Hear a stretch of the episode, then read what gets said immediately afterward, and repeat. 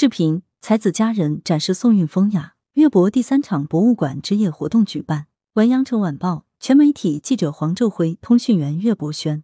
图阳城晚报全媒体记者邓博、李峰硕。八月五日晚，广东省博物馆广州鲁迅纪念馆（以下简称粤博）主办的二零二二年暑期博物馆之夜推出第三场主题活动“宋韵风雅”，各路才子佳人轮番登场，为观众展示宋朝人的雅致生活。宋代是我国历史上文化发展鼎盛的时代，抚琴、插花、点茶、焚香都是宋代文人追求雅致生活的一部分，更是珍贵的文化遗产。活动当晚，随着一幅宋代夜宴图景拉开帷幕，表演者简子聪缓缓登场，为观众一展古琴风韵。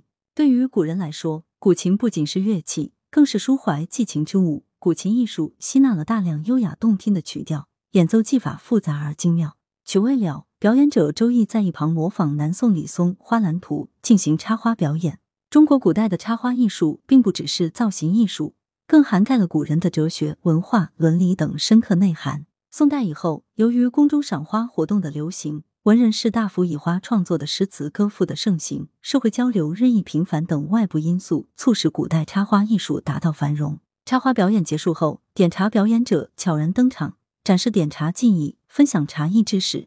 在文化昌盛的宋代，点茶与斗茶是文人雅士最喜爱的消遣活动之一。点茶是一项严谨而细致的艺术，对茶叶、茶汤、茶盏等都有所讲究。点茶作为我国非物质文化遗产，这项艺术世代相传而博大精深。一阵香气飘过，香文化讲师陈慧玲、冯丽君端坐台中，焚香与点茶、挂画、插花是宋人的四大雅。焚香能够静心凝神。宋人往往喜欢在熏香的芬芳氛围下，以文会友，以情会友，以茶会友。活动中，二位讲师一边讲解，一边展示宋代传统焚香文化，让观众在这个夏夜中感受余音香气所带来的惬意。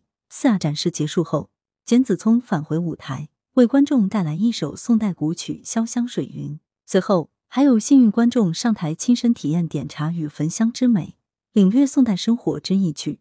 二零二二年暑期博物馆之夜系列活动还将于八月十九日推出第四场活动，举办会冠南天粤藏宋元书画特展，开幕暨博物馆之夜特别值得观众期待。据介绍，该展是粤博二零二二年特别策划推出的重点展览，既是近年来国内少见的宋元书画特展，也是广东文博机构首次举办的宋元书画主题展览。来源：羊城晚报羊城派，责编：李丽。